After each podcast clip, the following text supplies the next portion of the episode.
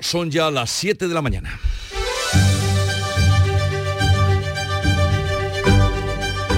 En Canal Sur Radio, La mañana de Andalucía con Jesús Vigorra.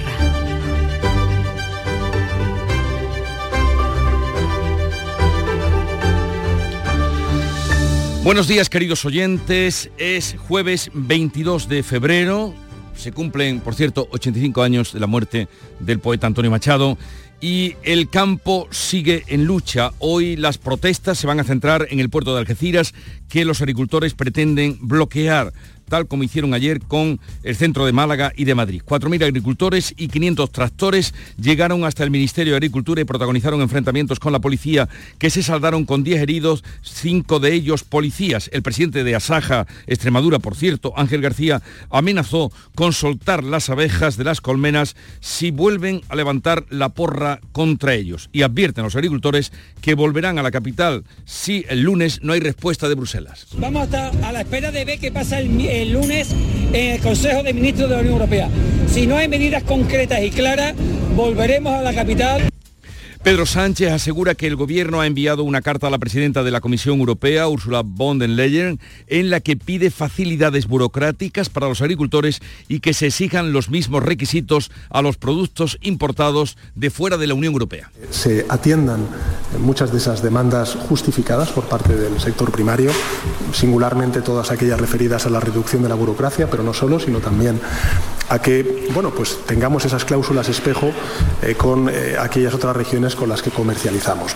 Este jueves se restablece el espíritu de Doñana tras la zozobra de las últimas horas. El presidente de la Junta y la vicepresidenta y ministra de Transición Ecológica se van a reunir esta tarde en el Palacio de San Telmo, en Sevilla, para sellar el acuerdo alcanzado ayer que modifica dos artículos del decreto de simplificación administrativa que suscitaron las dudas del Gobierno. Yo estoy convencido, y seguro que la vamos a subsanar. Yo agradezco que su reacción inmediata fuera hago lo que haga falta y cambio lo que haga falta, así que espero que, que se materialice así.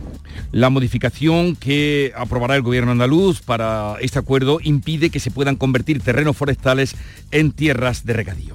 El Parlamento andaluz ha convalidado este miércoles el decreto de simplificación administrativa, pero el Gobierno lo aprobará, el nuevo decreto, como decimos, con esa modificación que limita la reconversión de suelos forestales a cultivos. La Consejería de Salud, por otra parte, va a poner en marcha un nuevo plan de choque para reducir las listas de espera en Andalucía, dotado con 283 millones de euros para pagar horas extras de los médicos o sanitarios y concertar con la privada. El objetivo de la consejera Catalina García es reducir notablemente las listas, especialmente de los pacientes que ya están fuera de plazo. Pretendemos reducir la lista de espera en un 18% y en un 60% los pacientes que están fuera de decreto de garantía. El Senado ha reprobado al ministro del Interior por el asesinato de dos guardias civiles el pasado 9 de febrero en Barbate a manos de los narcos. Marlasca responde que los agentes de la unidad Oconsur siguen destinados en el campo de Gibraltar. Por otra parte, el teniente coronel David Oliva, que estuviera al frente del operativo Oconsur, ha denunciado en el juzgado que su imputación y la de sus dos mandos por presunta relación con una de las bandas del narco responde a un montaje de asuntos internos. Hoy a partir de las 9 hablaremos con su abogado defensor. Otro asunto que marca la política nacional es la detención del que fuera escolta, asesor y hombre de confianza del exministro socialista José Luis Ábalos por presunta corrupción y enriquecimiento en la compra de mascarillas durante la pandemia. Ábalos, el exministro, se desvincula de esta manera. Voy a conocer eso, por favor. Absoluto, todo se hizo bien. Se hicieron las contrataciones por entidades autónomas y además fueron revisadas por el Tribunal de Cuentas. Ah, bien, yo siempre he estado tranquilo. El PSOE pone tierra de por medio con este asunto y Pedro Sánchez rechaza que el relevo del ministro y número dos del PSOE eh, estuviera vinculado con este asunto. Por cierto, Sánchez ha estado de visita oficial en Marruecos, esta vez sí que lo ha recibido el rey, pero vuelve del viaje sin una fecha para la apertura de la frontera terrestre con Ceuta y Melilla, como se comprometieron ambas partes hace unos meses entran nubes en cuanto al tiempo y cambia, eso nos dicen. No se esperan grandes lluvias, pero esta tarde caerá algo de agua en la vertiente atlántica, brumas y nieblas matinales en el interior del tercio occidental y temperaturas altas para lo que es este mes. Soplarán rachas de viento muy fuertes en el litoral mediterráneo y en zonas altas orientales. Pero vamos a ver con más detalle cómo viene el día en Cádiz. Salud, Botaro. 14 grados tenemos a esta hora, llegaremos a los 17 y ojo que en algunos puntos hay bastante niebla. Pues advertidos quedan, Campo de Gibraltar, Ana Torregrosa. 16 grados a esta hora, 20 de máxima. Según la previsión puede llover durante la tarde. Tenemos ahora cielos con nubes y claros. En Jerez, Pablo Cosano. 13 grados marca el termómetro, 19 de máxima prevista y ojo porque hay una densa niebla, sobre todo en la campiña y a las 7 y media está previsto que salgan desde el circuito de Jerez, desde la explanada, la caravana de turismo de los agricultores convocados por las organizaciones agrarias en, dirección a Algeciras por la eh, autovía Jerez Los Barrios. Así que muchísima precaución porque la visibilidad no llega a los 100 metros por esta niebla. Y háganse cuenta cuando vean un tractor que eso es un objeto parado. Si va a ser caravana de turismo. Han prohibido los tractores en esta marcha desde Jerez a Algeciras. Pero por si encuentran tractores, sepan, háganse cuenta de que eso es un objeto parado en la carretera. Eh, Huelva, María José Marín. ¿Qué tal? Pues aquí también tenemos brumas y intensas nieblas a esta hora. Vamos a alcanzar una máxima de 21 grados, en estos momentos casi 12. En Córdoba, Miguel Vallecillo. De momento intervalos nubosos y 12 grados. Hay nubosidad prevista para hoy y posible lluvia la próxima noche con 20 de máxima. ¿Cómo viene el día por Sevilla, Antonio Catoni? Bueno, pues vamos a alcanzar una máxima de 21 grados en la capital, ahora tenemos 12 y ahora también tenemos niebla en algunas zonas de la campiña. Atención. En, en Málaga, Eduardo Ramos. Pues vamos a tener casi un día de playa, 24 grados de máxima a mediodía, tenemos 16 hasta ahora y ojo con el viento porque se esperan rachas de hasta 70 kilómetros por hora en buena parte de la provincia. ¿Y qué nos dices de Jaén, Alfonso Miranda? Que a las 12 se activa el aviso por fuertes rachas de viento, pero en la zona más oriental de la provincia, mientras tanto, 13 grados en la capital. En Granada, Noemí Fernández. ¿Qué tal? Muy buenos días. Aquí en Granada no hace mucho frío, tenemos hasta ahora 10 grados, llegaremos a una máxima de 20 y también aquí esas nubes y el fuerte viento se esperan al final de la tarde. En Almería, María Jesús El cielo está muy cubierto, tenemos eh, viento a esta hora que seguirá soplando en toda la provincia durante toda la jornada y calor.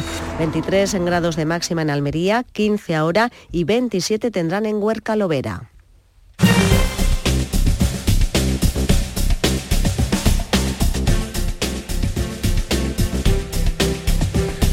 Y vamos a conocer cómo está el estado de las carreteras en Andalucía. Nos informa desde la DGT Patricia Arriaga. ¿Qué tal? Muy buenos días. Pues arranca esta jornada de jueves y lo hace ya con tráfico lento en Sevilla, en la ronda S30, en la zona de la esclusa hacia el puente del Centenario. En el resto de carreteras, de momento, situación tranquila, tanto en la red viaria principal como en la secundaria, pero precaución en una jornada de viento intenso, especialmente en la zona oriental de la comunidad. Ya saben, moderen la velocidad y aumenten la distancia de seguridad.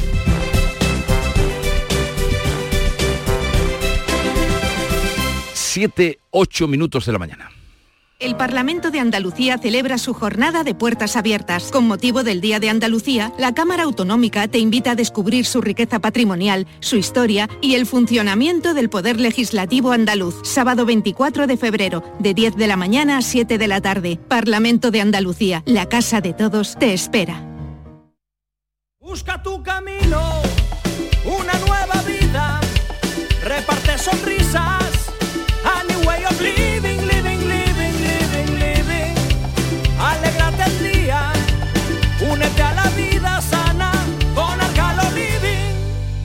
aceite de oliva, virgen extra. En Canal Sur Radio, la mañana de Andalucía con Jesús Bigorra. Noticias. Vamos a contarles la actualidad de este día que sigue con el campo levantisco. Continúan las movilizaciones de los agricultores que hoy pretenden paralizar el puerto de Algeciras. Este miércoles bloquearon el centro de Málaga, también el de Madrid, donde hubo 10 detenidos y un herido. Manuel Pérez Alcázar. Las organizaciones Asaja, COAG, UPA y las cooperativas agroalimentarias pretenden cortar el acceso norte al puerto de Algeciras y paralizar la entrada de productos hortícolas de terceros países, como explica Azucena González de UPA. Productos que no están cumpliendo la legislación que aquí exigen y que hacen un perjuicio importante en la rentabilidad de nuestras explotaciones por esa competencia desleal. El presidente del Gobierno, Pedro Sánchez, ha pedido por carta a la presidenta de la Comisión Europea que se atiendan las demandas de reducir la burocracia y que se exijan los mismos requisitos a productos procedentes de terceros países. Hoy mismo hemos enviado una carta a la presidenta de la Comisión Europea para que eh, se atiendan muchas de esas demandas justificadas por parte del sector primario, singularmente todas aquellas referidas a la reducción de la burocracia, pero no solo, sino también a que bueno, pues tengamos esas cláusulas espejo eh, con eh, aquellas otras regiones con las que comercializamos. A las protestas de los agricultores respondía este miércoles en el Congreso el ministro de Agricultura y sufría un mareo que le obligaba a parar y a sentarse en el escaño Luis Planas podía a continuación eh, retomar su, eh, su discurso y restaba importancia. Lo primero que tiene usted que... Perdón. Simplemente, no pasa nada. No pasa nada. Seguro, señor ministro, Eh, señor señora, Pablo. no se preocupe, presidenta. Muchas gracias. El sector pesquero se va a sumar a las movilizaciones de los agricultores porque dice compartir sus preocupaciones. Este miércoles en Málaga un millar de agricultores y un centenar de tractores colapsaban la capital. En Madrid fueron 4.000 manifestantes y 500 tractores de toda España. En la movilización en la capital hubo tensión y altercados con la policía que se saldaron con 10 heridos, 5 agricultores y 5 policías y un manifestante detenido. El Ministerio de Consumo investiga si los principales operadores de distribución minorista están trasladando correctamente al consumidor la bajada del IVA a los alimentos como son el aceite de oliva o las frutas y las verduras. Nuria Durán. Esa bajada fue una medida del Gobierno en el marco del escudo social para hacer frente al alza de los precios provocada por la invasión rusa en Ucrania. Sin embargo, las asociaciones de consumidores vienen denunciando que las superficies aprovechan esa rebaja del impuesto para poder subir los precios. 11 municipios de la Costa del Sol Occidental han pasado esta primera noche con reducción de la presión del agua para así ahorrar en el consumo de los vecinos. La medida será diaria, salvo los sábados. El objetivo es limitar el cupo a 160 litros de agua por habitante y día, como establece el decreto de sequía. Afecta a grandes municipios de la provincia de Málaga, como Estepona, Fuengirola, Marbella o Mijas. La consejera delegada de Acosol, Matilde Mancha, hace un llamamiento a la ciudadanía. Que los ciudadanos tengan también la paciencia y la comunicación con nosotros, sabiendo que se restablece a partir de las 6 y que se tarda, según qué zona, pues se tarda un poco más o un poco menos en que llegue el agua al grifo. Y algunas ni lo van a notar, ¿vale? Eh, huyamos de llenar bañeras, huyamos de acumular agua en las casas, porque eso es lo que nos hace que al día siguiente la tiramos. En Almería, las comunidades de regantes han firmado un convenio para realizar obras hidráulicas y modernizar riegos por valor de 60 millones de euros con la Secretaría de Estado de Agricultura. El Ministerio va a invertir 400 millones, 200 se destinan a la provincia de Almería. El presidente de la Junta, Juanma Moreno, y la vicepresidenta del Gobierno, Teresa Rivera, se van a reunir esa tarde en el Palacio de San Telmo, en Sevilla, para recuperar el espíritu de Doñana y hablar también de un tema tan preocupante como es la sequía. Van a sellar el acuerdo alcanzado ayer para eliminar las dudas del Gobierno sobre la posible ampliación de regadíos en Doñana. Junta y Gobierno han acordado modificar los dos artículos del decreto de simplificación administrativa que habían suscitado polémica. El nuevo texto limita la reconversión de suelos forestales a cultivo. Excluirá de esta posibilidad a las superficies que hayan sido retornadas a uso agrícola con anterioridad a la entrada en vigor del texto y a las que estén en montes catalogados de utilidad pública. El portavoz del Gobierno andaluz, Ramón Fernández Pacheco, destaca la voluntad de acuerdo de la Junta para resolver el malentendido. Nosotros la verdad es que somos poco partidarios de condicionar las reuniones haciendo anuncios que a lo mejor a la otra parte le pueden sentar regular, ¿no? Ya digo, nosotros no buscamos un buen titular en la reunión de mañana, lo que buscamos es un buen acuerdo. Y para alcanzar un buen acuerdo, lo mejor es esperar a que la reunión se celebre. El Pleno del Parlamento de Andalucía ha convalidado este miércoles ese decreto de simplificación administrativa que ahora modificará el Ejecutivo andaluz en ambos artículos. La ministra Teresa Rivera ha apreciado la disposición para pactar del presidente Juanma Moreno. Reducción progresiva y sin marcha atrás de las presiones sobre Doñana. No altibajos, riesgos o recuperación de planes que habían decaído. Me parece que mm, el señor Moreno Bonilla esto lo ha entendido y yo agradezco que su reacción inmediata fuera hago lo que haga falta y cambio lo que haga falta. Así que espero que, que se materialice así. Moreno y Rivera van a repasar hoy las infraestructuras pendientes para abastecer agua y la llegada de fondos europeos para hacer frente a la sequía. Moreno va a pedir a la ministra que el Gobierno central apoye la activación del Fondo de Solidaridad de la Unión Europea por la catástrofe natural que constituye la extrema sequía que padece nuestra tierra.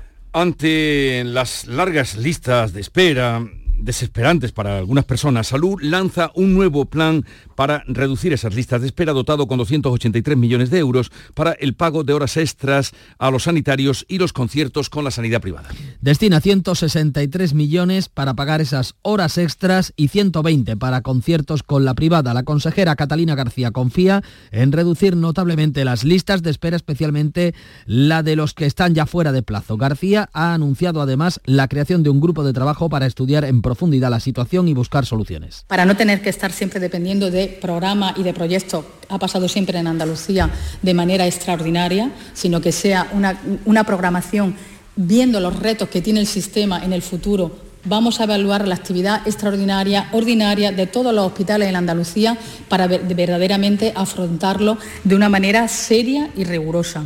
142.000 pacientes están en lista de espera quirúrgica y de ellos 53 fuera de plazo. Entre las causas, la consejera cita el aumento de las cirugías tras la pandemia, la falta de profesionales y el crecimiento de las oncologías, las oncológicas en un 60% en los últimos años. El Senado ha reprobado al ministro Grande Marlasca por el asesinato de dos guardias civiles, como recordarán, el pasado 9 de febrero en Barbate. La iniciativa del Partido Popular ha recibido el apoyo de Vox y UPN. Los populares responsabilizan al ministro de la falta de medios con que cuentan las fuerzas de seguridad, agravada por el desmantelamiento de la Unidad Especial Oconsur. La portavoz del Grupo Popular, Alicia García, le reclamaba.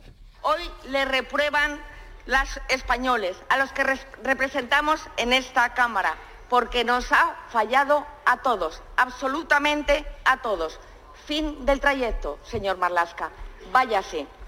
El ministro ha reprochado a los populares que utilicen el dolor por la muerte de esos dos agentes y puntualiza que los eh, agentes de la unidad Oconsur no se han marchado del campo de Gibraltar. Han esperado a utilizar dos asesinatos para hablar del campo de Gibraltar. ¿Sabe por qué? Porque allí trabajamos. El OCON no, no desaparece. Sus 150 efectivos, sus bases operativas, sus recursos se integran en la estructura de la Policía Judicial de la Comandancia de la zona. El presidente interino del Poder Judicial ha salido en defensa del ministro. Vicente Guilarte dice que Marlasca no es el culpable de la muerte de los dos guardias. Creo que también hemos utilizado, y eso no me parece bien, ese terrible, terrible suceso como, escenario de, lucha política. El culpable o los culpables son los asesinos o presuntos asesinos. Eh, el culpable no es el ministro del Interior. Desde la Junta, el consejero de Presidencia, Antonio Sanz, reclama de nuevo la declaración de zona especial de zona de especial eh, singularidad. Recuperaría así los cuerpos especiales. Por tanto, si hacen falta medidas excepcionales. Esto no se solucionan con más parche. Esto no se soluciona eliminando el OCOM. Recuperen el OCOM y dejen de culpar a la, a la Guardia Civil de su eliminación. Aprueben, en lugar de votar en contra, como han hecho en el Parlamento Europeo, la consideración de profesión de riesgo el teniente coronel David Oliva, que estuvo al frente de Oconsur, ha denunciado en el juzgado que su imputación y la de dos tenientes a sus órdenes por su supuesta relación con una de las bandas del narcotraficante responde a un montaje. Aporta un informe de asuntos internos que reconoce que las pruebas en su contra no se contrastaron. Según El Mundo, en la querella incorporan un informe en el que asuntos internos reconoce que las pruebas solo lo relacionan sobre la relación corrupta en el clan de los Ariza en realidad no habían sido contrastadas. Pues a partir de las 9 de la mañana vamos a hablar con el abogado del teniente coronel Oliva, José María Ramírez, para que nos diga um, qué pretenden, qué objetivos, hacia dónde va dirigida esa querella. El juez Manuel García Castellón responde al Estado suizo que está obligado a colaborar en la investigación a la prófuga Marta Rovira por su relación con Tsunami Democratic y los delitos de terrorismo. El juez de la Audiencia Nacional ha advertido a las autoridades suizas en un auto que no pueden negarse a colaborar en una causa por terrorismo y añade que resulta inadmisible que le pidan datos sobre la tramitación de la ley de amnistía que aún no se ha aprobado en el Congreso. García Castellón responde así a la negativa de la justicia suiza a facilitar información sobre la líder prófuga de Esquerra.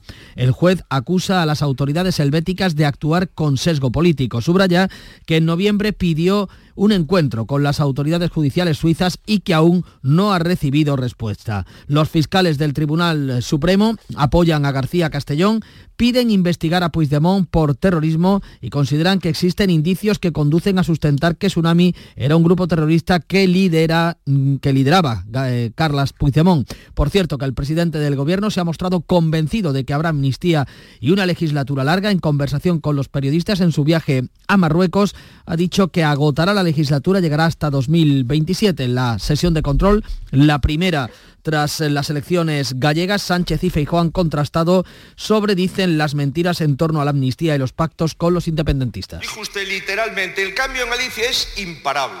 Y también imparable la caída de Feijóo. Pues aquí me tiene, de pie. Resultado del plebiscito 40 a 9. Que las elecciones del pasado 18 de febrero eran un plebiscito sobre su liderazgo interno del Partido Popular. Y tiene razón. En eso estaban sus compañeros y compañeras. Aprovecho, lógicamente, señor Feijó, para felicitar al Partido Popular por su resultado electoral en Galicia y también le felicito a usted por, por volver al sentido común. ¿Nos quedamos con aquel que negocia la amnistía y los indultos con los independentistas por la mañana o con aquel que les llama terroristas por las tardes en las manifestaciones que ustedes convocan?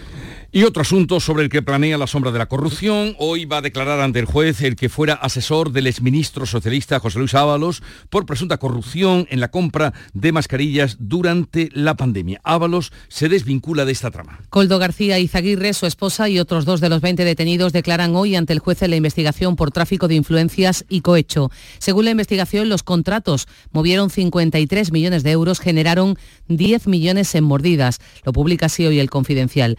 Ábalos asegura que no sabía nada, aunque ha reconocido que su entonces asesor ayudó a buscar empresas que vendieran mascarillas. Él ayudó, lógicamente. ¿Cómo? Pero allí pues ayudó porque había que traer eh, propuestas de diferentes, eh, aunque no era, vamos a ver, no había que hacerlo público, pero había que traer propuestas distintas para tomar una decisión y que forman parte del expediente, ¿no? Él estuvo mirando también y procurando varias empresas. Sí que miró, sí. Él trajo varias. Desde el Partido Popular, la presidenta de la Comunidad de Madrid, Isabel Díaz Ayuso, le ha respondido en redes sociales que todo fue investigado por distintas instancias y se demostró que no había nada. Se refiere a la investigación a su hermano. La presidenta madrileña ha apostillado con su expresión me gusta la fruta. El PP pide la comparecencia de Pedro Sánchez para dar explicaciones. La secretaria general del partido, Cuca Gamarra, exige la comparecencia urgente del presidente. Y explicaciones suyas del presidente del Gobierno que cesó como ministro al señor Ábalos. Que saber si ese cese estaba vinculado a lo que hoy estamos conociendo. El director de la Real Academia de la Lengua, Santiago Muñoz Machado, de Pozo Blanco, y el cantador José Merced son los hijos predilectos de Andalucía de este año. Las distinciones, junto a las 18 medallas de Andalucía, se van a entregar el próximo día 28 de febrero. El flexo de Paco Reyero. ¿Cuál es su gran miedo? La estupidez humana. ¿No es tratable la estupidez humana? Estoy trabajando en una vacuna contra la estupidez humana. Espero mm, poder conseguir. ¿Tiene ofertas de laboratorios? Todavía no. Todavía no. A lo mejor hay una cierta desconfianza por los laboratorios. El flexo. De lunes a jueves. A las 12 de la noche. En Radio Andalucía Información. Y los lunes a la una de la madrugada. En Canal Sur Radio. Vamos con la revista de prensa que hoy portadas eh, que son se repiten en los temas. Eh, caso Coldo García, ex asesor, brazo derecho de Ábalos. Jorge González, cuéntanos. Bueno, un asunto que está presente en todas las portadas con mayor o menor intensidad. Por ejemplo, en ABC prácticamente toda la portada ocupada por este asunto cae la mano derecha de Ábalos por corrupción en la compra de mascarillas en la pandemia. La UCO detiene a Coldo García, a su mujer, a su hermano y otras 17 personas en una trama de adjudicaciones en administraciones del PSOE que denunció Ayuso, con fotografía para Ábalos y también para el que fuera su asesor. En el mundo también bastante destacado, Coldo cobró comisiones gracias a su relación con autoridades. El hombre fuerte de Ábalos se hizo rico en lo más crudo de la pandemia. La razón también es el titular más destacado, la justicia cerca por corrupción a un ex asesor de Ábalos, detenido junto a otras 19 personas por el cobro de supuestas mordidas en la pandemia. Y terminamos con el país, que digamos es el más aséptico, con este titular también y no muy destacado en cuanto al espacio que ocupa en la portada.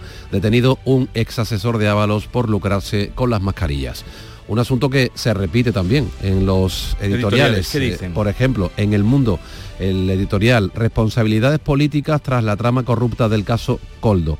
La presunta trama de corrupción que operó desde el Ministerio de Transporte supone un varapalo político de primer orden para el Gobierno y para el PSOE, del que, del que Ábalos era también secretario de organización. El caso reabre los interrogantes sobre la abrupta y nunca explicada salida de Ábalos tanto del Gobierno como del partido en julio de 2021. El exministro, hoy diputado socialista, se declaró ayer estupefacto por el arresto de su asistente, pero sus palabras generan desconfianza, dice el editorial.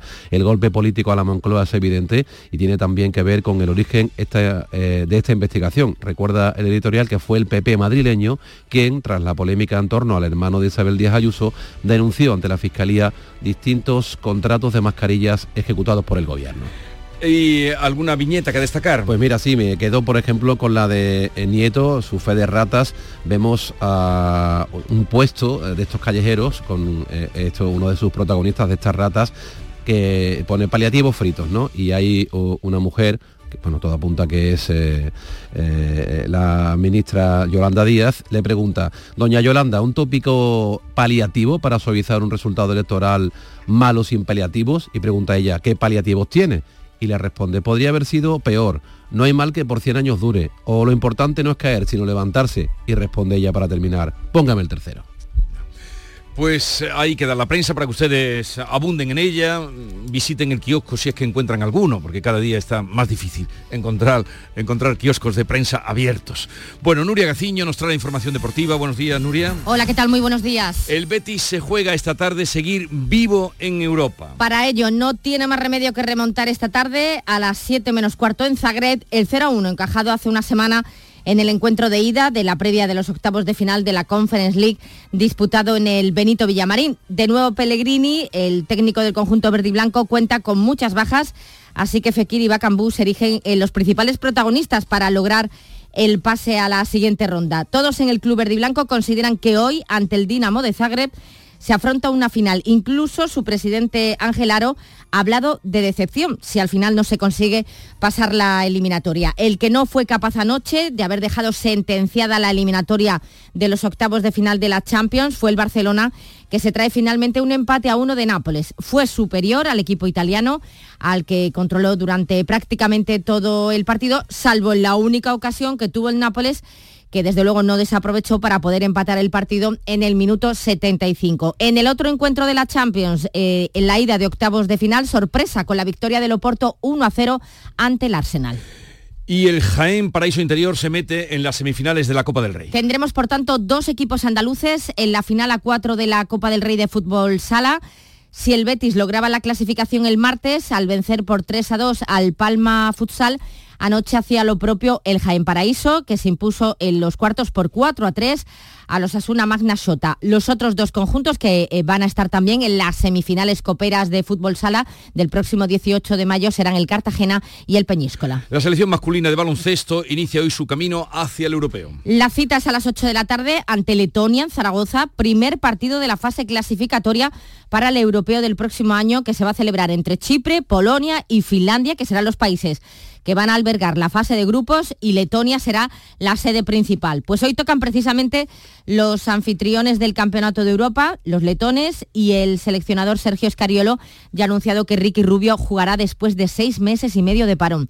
Ya saben que el regreso del jugador catalán es una de las principales atracciones en esta primera ventana clasificatoria de la selección masculina de baloncesto. Y la selección femenina de fútbol tiene previsto viajar hoy a Sevilla, va a aterrizar esta tarde donde mañana le espera los Países Bajos en las semifinales de la Liga de las Naciones, partido que se va a disputar en el Estadio de la Cartuja y en el que además del pase a la final está en juego el billete para los Juegos Olímpicos por primera vez. Este billete para los Juegos Olímpicos lo conseguirán si se meten en la final de la Liga de las Naciones. De este modo ya no tienen que depender absolutamente de nadie. Y a la que vamos a ver en los Juegos de París, sin lugar a dudas, gran aspirante a conseguir medalla es a María Pérez, la atleta granadina, bicampeona mundial de 20 y 35 kilómetros marcha ha sido galardonada con la medalla de Andalucía del Deporte junto a la malagueña Sara Almagro, campeona de España, de Europa y del mundo de surf adaptado.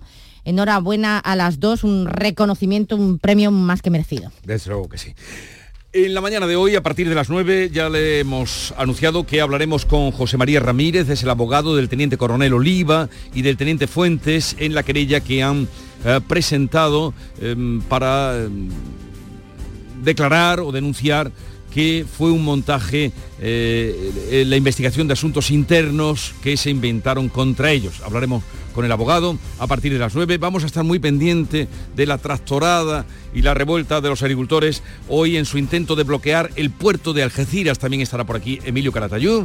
Vamos a hablar con una joven, Seila Hernández, que acaba de publicar el libro Soy joven no gilipollas. Luego nos contará por qué eh, es tan contundente. Y terminaremos con la visita del filósofo del flamenco José de los Camarones. Canal Sur, la radio de Andalucía.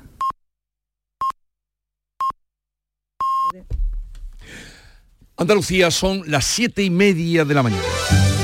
En Canal Sur Radio, la mañana de Andalucía con Jesús Vigorra. A esta hora, con Nuria Durán, vamos a dar cuenta en titulares de las noticias más destacadas de este jueves.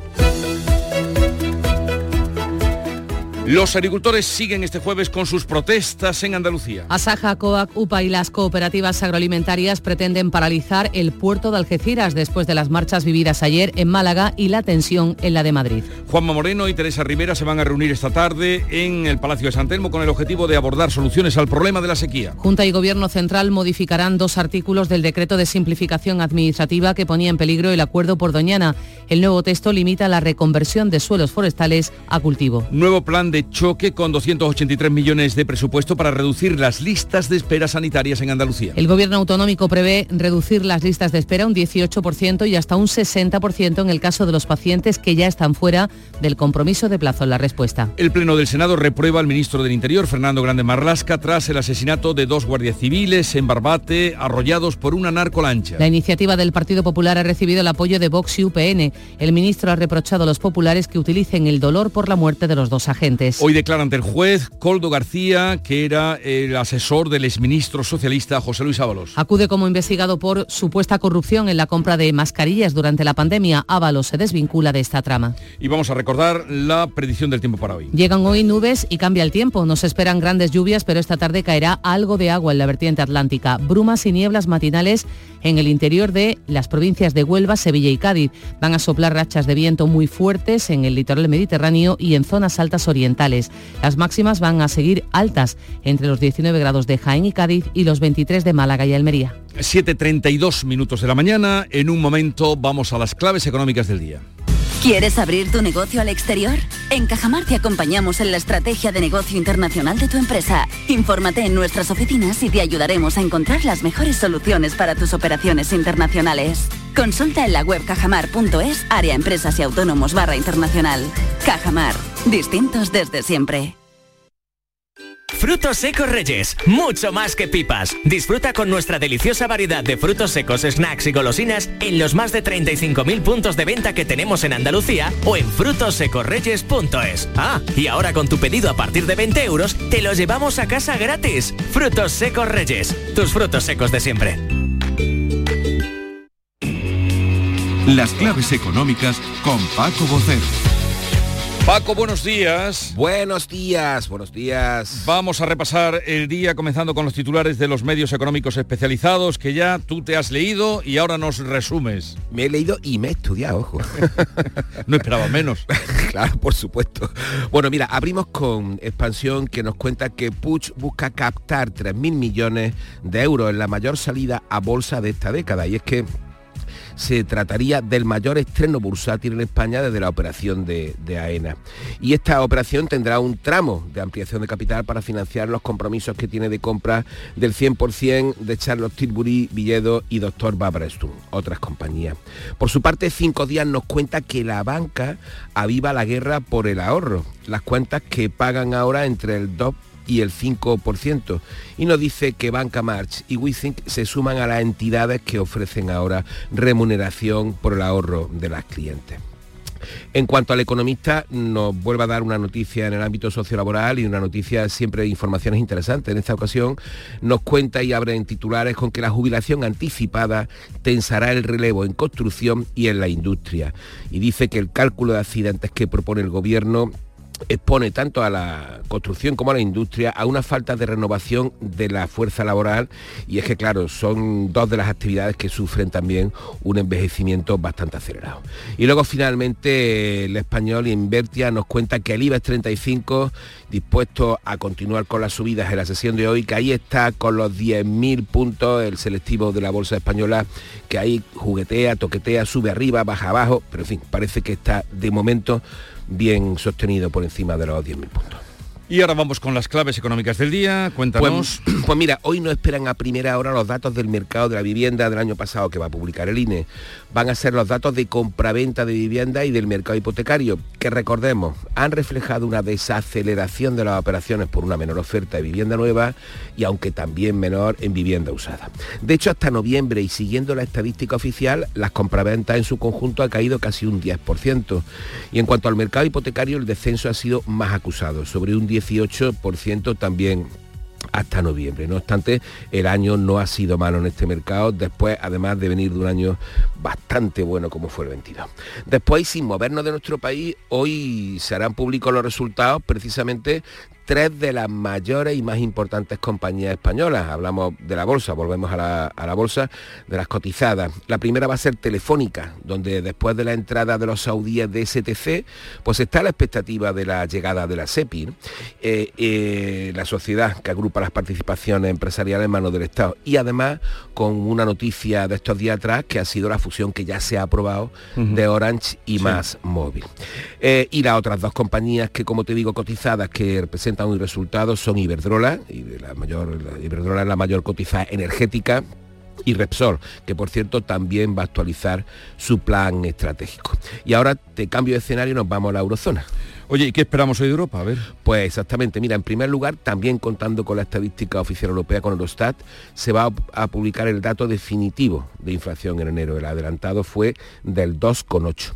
En segundo lugar, vamos a conocer los PMI adelantados de febrero, tanto de industria como de servicio y los conjuntos.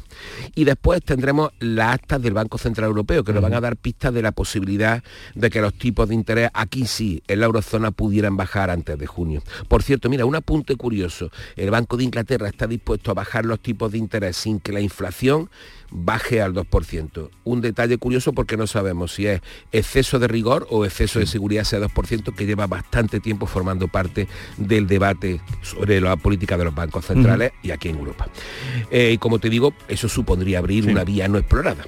Bueno, y finalmente además de que el Fondo Monetario lanzará sus previsiones hoy, las conoceremos en la Eurocámara, se va a votar la sede de la Autoridad Europea contra el Blanqueo de Capital y la Financiación del Terrorismo, que ya sabe a la que nosotros hemos acogido, el conjunto nacional hemos pedido ser sede, Madrid ha pedido ser sede, pero compite con otras ocho ciudades europeas. Y hoy se va a saber...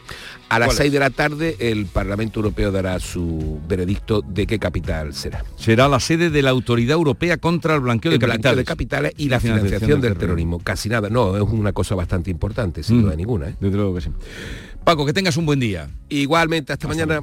Quiero compartir contigo en Canal Sur Radio el inicio de las mañanas de los fines de semana. Te espero en Días de Andalucía con toda la actualidad, música, literatura, ciencia, entrevistas, cine, flamenco. Los fines de semana puedes disfrutarlos de una forma muy especial en Días de Andalucía.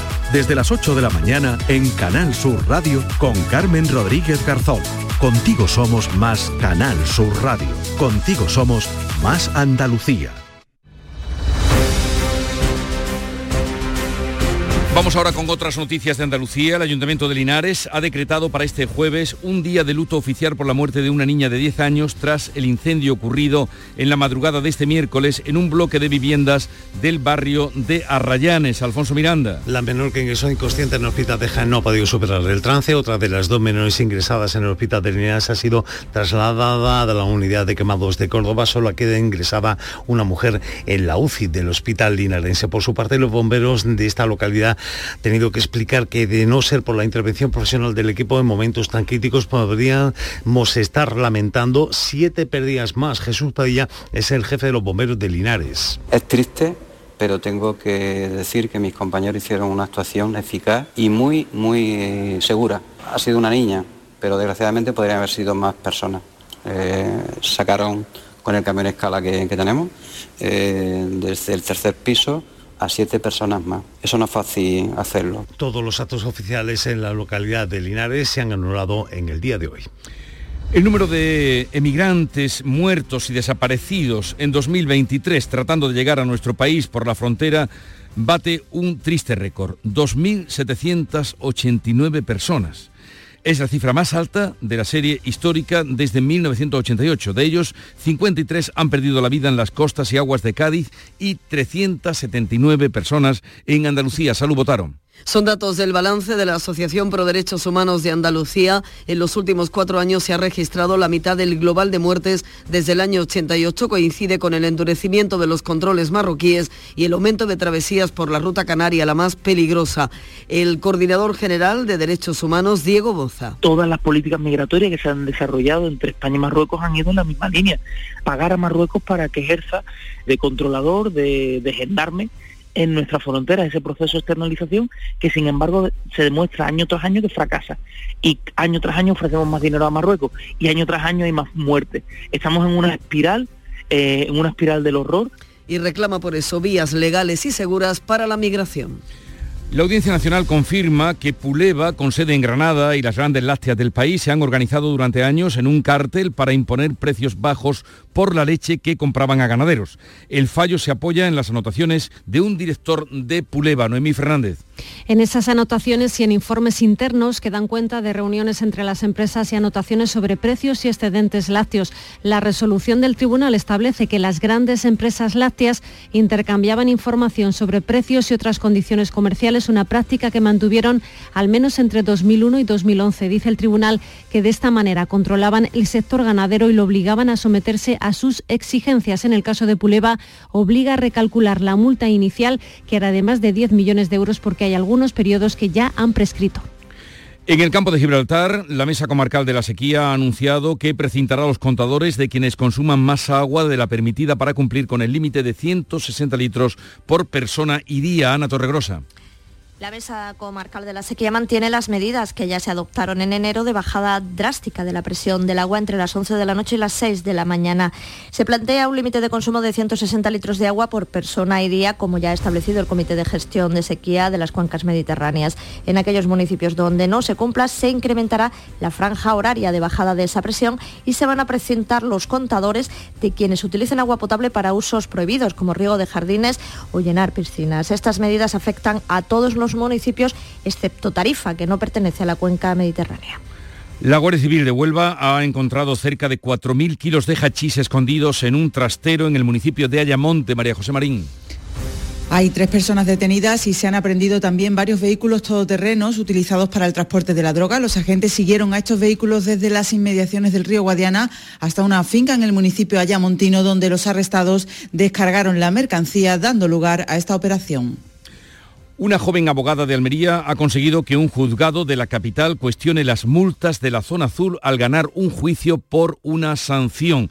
¿Cómo es eso, María Jesús Recio? La sanción fue de 48 euros. Ha ganado el juicio basándose en estos argumentos que nos ha explicado así la abogada Ana Victoria Ruiz. Es imposible que la policía local se persone cada vez que hay una infracción eh, de zona azul y que ratifique in situ la multa. ¿Por qué? Porque el despliegue de policía local que se tendría que hacer es insostenible. ¿Qué dice esta sentencia? Que no vale simplemente con que ese controlador aporte dos fotografías en blanco y negro. Porque dice que los controladores no tienen poder sancionador. Ella justamente ha hecho un trabajo de fin de máster sobre la regulación del aparcamiento. El PSOE definitivamente se queda sin caseta en la Feria de Sevilla. Así lo ha confirmado el alcalde de la capital, Antonio Catoni. ¿Cómo es Sí, sí, eh, Jesús, bueno, ya sabes que el PSOE la perdió por, por impago de las tasas y el alcalde de Sevilla, José Luis Sanz, ha dicho que nada, que no hay nada que hacer. Mira, sí. Este tema no tiene arreglo. esto, este es un debate ya zanjado, no, este, no tiene más recorrido. El Partido Socialista tiene los mismos derechos y en este ayuntamiento se le va a tratar igual que a cualquier otro sevillano. Los socialistas han recurrido alegando que tuvieron problemas informáticos, que hay antecedentes con, con excepciones, cosa que también ha sido realmente eh, comentada y polémica. Bueno, pues hoy además, hoy jueves, la Junta de Gobierno tiene que aprobar o está previsto que apruebe el reparto de esta caseta, que es de cinco módulos, entre solicitantes, entre entidades y, en fin, pues eh, aquí así parece que va a acabar esta historia. Esta mañana vamos a tener especial atención a lo que ocurra en Algeciras, donde los agricultores quieren bloquear el puerto de Algeciras. Em, vamos a hablar también con el abogado del teniente coronel Oliva, eh, que era el que comandaba Oconsur operativo del que ahora tanto se habla en su defensa, porque dicen que se urdió un montaje para imputarle y para poner fin a Oconsur. Con su abogado hablaremos a partir de las 9 de la mañana. Hoy estará también con nosotros el juez Emilio Calatayú. Eh, vamos a recibir la visita de Sheila Hernández, una joven que ha publicado, acaba de publicar un libro con este título, Soy joven, no gilipollas. Y luego, como cada jueves, tendremos la visita de José el de los Camarones. Llegamos así a las 7.45 minutos de la mañana, 8 menos cuarto es el tiempo para la información local. Atentos. En la mañana de Andalucía de Canal Sur Radio, las noticias de Sevilla con Antonio Catoni. Buenos días, un detenido en relación con el cadáver hallado el pasado domingo cerca del Parque Alcosa con un tiro en la cabeza. La policía lo ha interrogado en las últimas horas, según ha podido saber Canal Sur Radio. Por otra parte, la veintena de trabajadores de origen rumano y moldavo, víctimas de una red de trata que ha sido desarticulada, vivían en condiciones infrahumanas. Trabajaban en el campo sin descanso, donde dormían hacinados y rebuscaban en la basura para poder comer. Son los detalles que ha ofrecido la policía tras detener a 15 personas en relación con estos hechos. Por otra parte, la Policía Nacional va a recibir, por cierto, una medalla de Andalucía y hay otras dos medallas sevillanas, los Romeros de la Puebla y el Ateneo de Sevilla. Y una buena noticia, han pasado a planta los tres menores afectados por el incendio de su vivienda en Montequinto. El pasado lunes están todos fuera de peligro. El tráfico. A esta hora hay retenciones de varios kilómetros en el puente del Centenario porque a causa de la niebla está cerrado el carril reversible. Hay cinco en sentido Cádiz y tres en sentido Huelva. 5 kilómetros de retenciones también en el acceso a Sevilla por la autovía de Huelva. 2 en la S30 en el nudo Gotabeleche en sentido Ronda Urbana Norte. 1 kilómetro en la entrada por Mairena. 2 kilómetros en la entrada a Sevilla por la autovía de Coria. Ya en el interior de la ciudad el tráfico es intenso en sentido entrada, entrada en el puente del Alamillo y en el del Patrocinio y en las avenidas de Andalucía y de Juan Pablo II. Y también tráfico intenso en la Ronda Urbana Norte en ambos sentidos a la altura de San Lázaro. El tiempo, insistimos, atención a la niebla que está presente en algunas zonas de la campiña. Llegan lluvias, aunque débiles al final del día, sobre todo en la parte sur de la provincia. Bajan las temperaturas máximas. 19 grados vamos a alcanzar en Lebrija y Morón, 21 en Écija y Sevilla, donde ahora tenemos 12. Enseguida desarrollamos estos y otros asuntos. Realiza Cristina Nogales. Semana Blanca, yo elijo azul. Disfruta en Holiday World de un auténtico resort todo incluido en Benalmádena Costa, frente al mar Mediterráneo. Reserva ya tu escapada entre el 19 de febrero y el 3 de marzo o elige nuestros paquetes familiares. Animación para toda la familia, espectáculos, spa y mucha diversión. Llévate hasta un 15% de descuento con el código Semana Blanca. Información y reservas en holidayworld.es o en tu agencia de viajes. Cada noche, de lunes a viernes a las 10, Canal Sur Radio te acerca a la Semana Santa. El llamador. En Canal Sur Radio, las noticias de Sevilla. Agentes de la policía de la Brigada de Homicidios han interrogado en las últimas horas en la comisaría de Blas Infante a un individuo detenido por su relación con el hombre que aparecía muerto de un disparo el pasado domingo en un descampado del Parque Alcosa se espera que sea puesto a disposición judicial en las próximas horas. Según ha podido saber esta radio, cuenta con un amplio historial delictivo. Se trata de averiguar si es el autor material de la muerte, si hay más implicados y también el móvil del crimen. Ha trascendido que la policía tenía a este sospechoso identificado desde el principio y le ha detenido tras localizarlo a mediodía de ayer en la zona de la carretera de su eminencia. Por otra parte, la Policía Nacional, le venimos contando, ha detenido a 15 personas por explotar en el campo a 21 trabajadores de origen rumano y moldavo, a los que obligaban a trabajar sin descanso en campaña agrícolas de Brenes y Cantillana. Les impedían salir a la calle, vivían hacinados, se veían obligados a rebuscar en la basura para poder comer y una de ellas, menor de edad, sufrió un aborto. Otra se tiró por la ventana para intentar huir. Es una situación gravísima que describe el policía Fernando González, el jefe de la Unidad Central contra las redes de inmigración ilegal. Estas víctimas serán captadas normalmente a través de redes sociales en su país de origen a través de una falsa promesa de empleo, que luego evidentemente no, no se realizaba en España. En contraste, los miembros de la red llevaban un alto nivel de vida, como detalla Luis García. Ellos vamos a decir que vivían una vida lujosa, entre otras cosas que se les intervienen, se les intervienen relojes de, de oro de marca Rolex valorados en más de 30.000 euros. El juez ha mandado a prisión a tres de los detenidos, la operación sigue abierta. Otra operación policial, en este caso internacional, ha permitido desarticular el grupo de ciberdelincuentes Lockbit, que operaba en todo el mundo y que en septiembre hackeó el sistema informático del Ayuntamiento de Sevilla. 749. Ay. ¿El colchón nos deja cao? Cámbialo en el golpecito colchones y sofás. Cuida tu salud con descuentos de más del 50% en equipos de descanso, colchones, canapés y almohadas. Despierta mejor con el golpecito colchones y sofás. Buenos días. El golpecito colchones y sofás en Alcalá de Guadaira, calle Mairena, calle Naranjo y Polígono Recisur. En Utrera, calle Corredera. 954 100 193. Un desayuno, un tapeo, arroces, guisos, mariscos, carnes, pescados. La cocina tradicional está en Venta Pazo. Amplias terrazas al sol y a la sombra. Varios salones para que elijas dónde estás más cómodo. Estamos en Benagazón, a pie de autopista y también en Sanlúcar la Mayor, nuestro restaurante de siempre. Restaurante Venta Pazo. Un lugar para celebrar y disfrutar. Un lugar lleno de tradición. Venta Pazo. Las noticias de Sevilla. Canal Sur Radio. Los Romeros de la Puebla, leyenda de la música popular, medalla de Andalucía.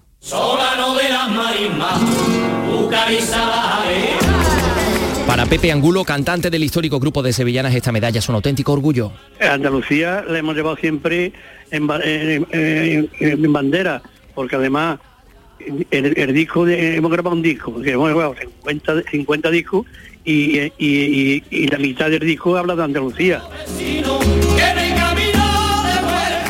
También recibirá la medalla de Andalucía a las Ciencias Sociales y Letras el Ateneo de Sevilla. Su presidente Emilio Boja ha agradecido este reconocimiento. Es un auténtico honor ser medalla de Andalucía. La verdad es que nosotros, aparte de la cabargata, durante todo el año organizamos unos 400 actos culturales, tenemos una obra social a muchas familias que intentamos de que lo pasen lo menos mal posible. 750. La voz de un sabio que para saber de Sevilla le preguntó al giraldillo por los lugares más bellos del barrio de Santa Cruz. Y este le respondió, con aires de azar, maestranza y catedral, la hostería del Laurel has de visitar. Y en ella sus tapas, vinos y demás viandas probar. La Hostería del Laurel. Visítanos en Plaza de los Venerables 5 o a través de nuestra web lahosteriadellaurel.com. Porque si le preguntas al giraldillo, Hostería del Laurel, no te la dejes atrás. El Betis ya en Zagreb, Jesús Márquez también. Buenos días, Jesús. ¿Qué tal? Buenos días. El Betis afronta hoy su primera gran final de la temporada. Tendrá que remontar el 0-1 de hace una semana en el estadio Benito Villamarín y tratará de pasar a octavos superando al Dinamo de Zagreb. Ha llegado el Betis hasta con 11 bajas a la capital de Croacia. Destaca la de Germán Pestela, su puesto será para Mar Roca. Fekir tendrá que volver a jugar. eh, hará de enganche y arriba veremos seguramente la primera titularidad de Bacambú. Un Betis que no va a estar solo en la grada del Maximí. Habrá en torno a medio millar de béticos que confían que el equipo verde y blanco, por prestigio deportivo y también por el económico, logre el billete para seguir vivo en la Conference League. Son las 7 y 52. Esta mañana hay pleno ordinario en el Ayuntamiento de Sevilla. El equipo de gobierno va a tener que aprobar una modificación presupuestaria para sacar adelante el intercambiador de Santa Justa, que es un proyecto diseñado por el PSOE, así que lo previsible es que los socialistas apoyen esta propuesta del equipo de gobierno del Partido Popular. También se va a aprobar un crédito extraordinario de casi 900.000 euros para la mejora de la eficiencia energética de 144 viviendas en Los Pajaritos. Por otra parte, les contamos que Emasesa ha aprobado rebajar el estado de emergencia por sequía a alerta. Eso después de que hayan aumentado la reserva de los embalses. Los ayuntamientos van a emitir ahora nuevos bandos para reducir el objetivo de ahorro y se posponen esas restricciones que se anunciaron para antes del verano, como adelanta el consejero de Masesa, Juan de la Rosa. Con esta medida cambia el objetivo de ahorro de un 10 a un 5%. No obstante, hay que recordar que seguimos en una situación de escasez severa, por lo que es necesario mantener las medidas que promuevan una reducción del consumo El Ayuntamiento de Sevilla va a poner en marcha un plan de choque de limpieza en los 109 colegios de la capital. Por primera vez la gerencia va a destinar 10 millones de euros a reformas y mantenimiento de los centros. Se va a contratar una campaña permanente de pintura exterior e interior con unos presupuestos de entre 100.000 y 150.000 euros cada uno. El plan de choque, ha explicado el alcalde José Luis Sanz, va a suponer 36 contratos de la Bolsa de Trabajo del Ayuntamiento para formar cuadrillas móviles. Esas medidas se van a desarrollar de manera que al final del mandato, dice el alcalde, los colegios recuperen un buen estado. Eh, estoy convencido de que con este plan de choque, con estas tres medidas concretas, el estado de mantenimiento de los colegios va a cambiar sustancialmente en poco tiempo con el objetivo de que dentro de tres años y medio tienen que estar los colegios impecables. Hoy, por otra parte, jornada de huelga en el Instituto de Enseñanza Secundaria Tarteso de Camas, convocada por la comunidad educativa que cuenta con el apoyo de comisiones obreras. Denuncian el estado semi-ruinoso en el que se encuentra el edificio, como describe el responsable provincial de enseñanza del sindicato, Alberto Barrios. Se producen a diario desprendimientos de paños de azulejo, muros apuntalados, ventanas rotas, persianas y luminarias rotas. Ya basta. Bueno, pues les contamos por último que además los sindicatos, comisiones obreras se concentran esta mañana para exigir el fin de la brecha de género en el Día de la Igualdad Salarial y que hoy se presenta, lo va a hacer Arcángel, el cantante onubense, en el Cartuja Center, el álbum Hereje. Si prohibiera las espinas, Arcángel se atreve con composiciones de artistas con estilos musicales diferentes como Juanes, Vanessa Martín o Solea Morente. Tenemos 12 grados en Sevilla Capital. Escuchas La mañana de Andalucía con Jesús Vigorra, Canal Sur Radio.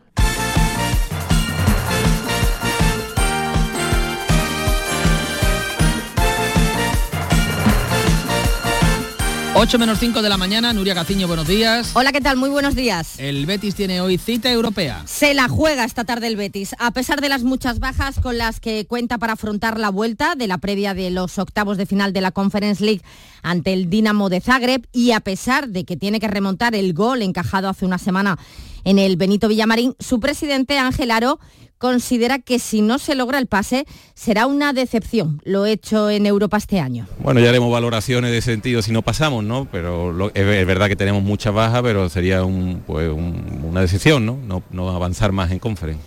De decepción habla el presidente Ángel Aro, eh, justo decía esto antes de partir hacia Zagreb con la expedición verde y blanca de la que forma parte nuestro compañero Jesús Márquez, que ya después por la tarde acudía a la comparecencia de Manuel Pellegrini, del técnico, que la verdad es que nos ha sorprendido porque no ha tenido reparos en reconocer que lo de esta tarde es una final para el Betis. Jesús, ¿qué tal? Muy buenos días. ¿Qué tal? Buenos días, Nuria. Sí, habló de final.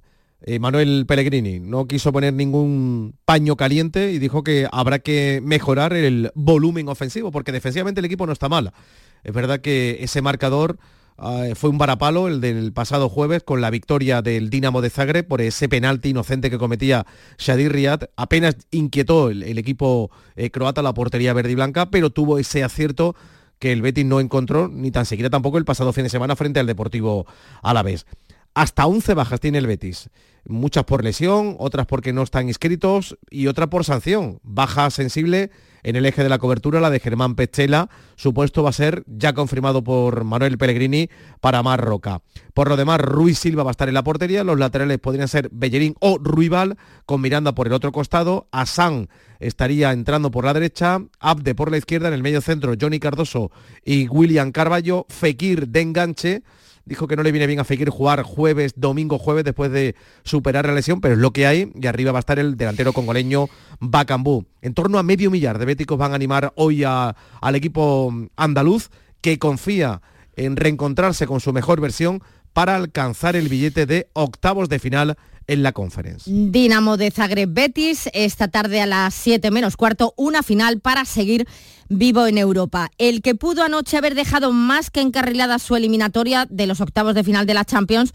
fue el Barcelona que se tiene que conformar al final con un empate a uno ante el Nápoles. Los azulgranas fueron superiores controlaron el partido, a excepción de la jugada del gol napolitano, que en el minuto 75, por culpa de un fallo de Íñigo Martínez, sirvió pues, para que el equipo italiano empatase el encuentro. Los de Xavi tendrán que estar más concentrados en el partido de vuelta el próximo 12 de marzo en el Camp Nou. Viendo el partido, para mí no para mí era de ganar hoy. Pero se ha competido muy bien, creo que el equipo ha, dado muy buena imagen, hemos jugado muy bien a fútbol y creo que ese es, el camino. Jugando así normalmente se ganará más que, que se perderán partidos.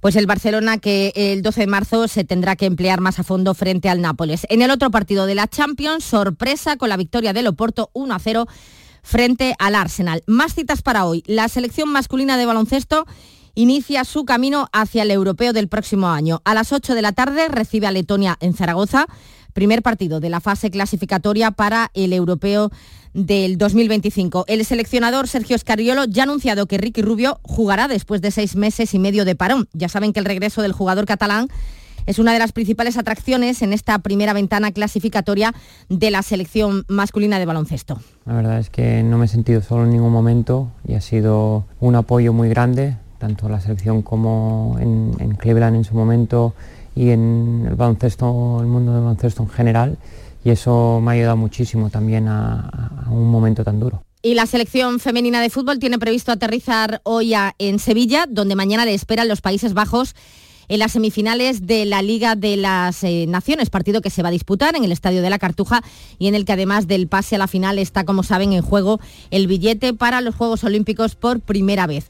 En torno a las 5 será la comparecencia de la seleccionadora de Monse Tomé eh, ante los medios de comunicación. Vamos a ver si puede confirmar la participación mañana de Alexia Putellas tras varios meses de lesión.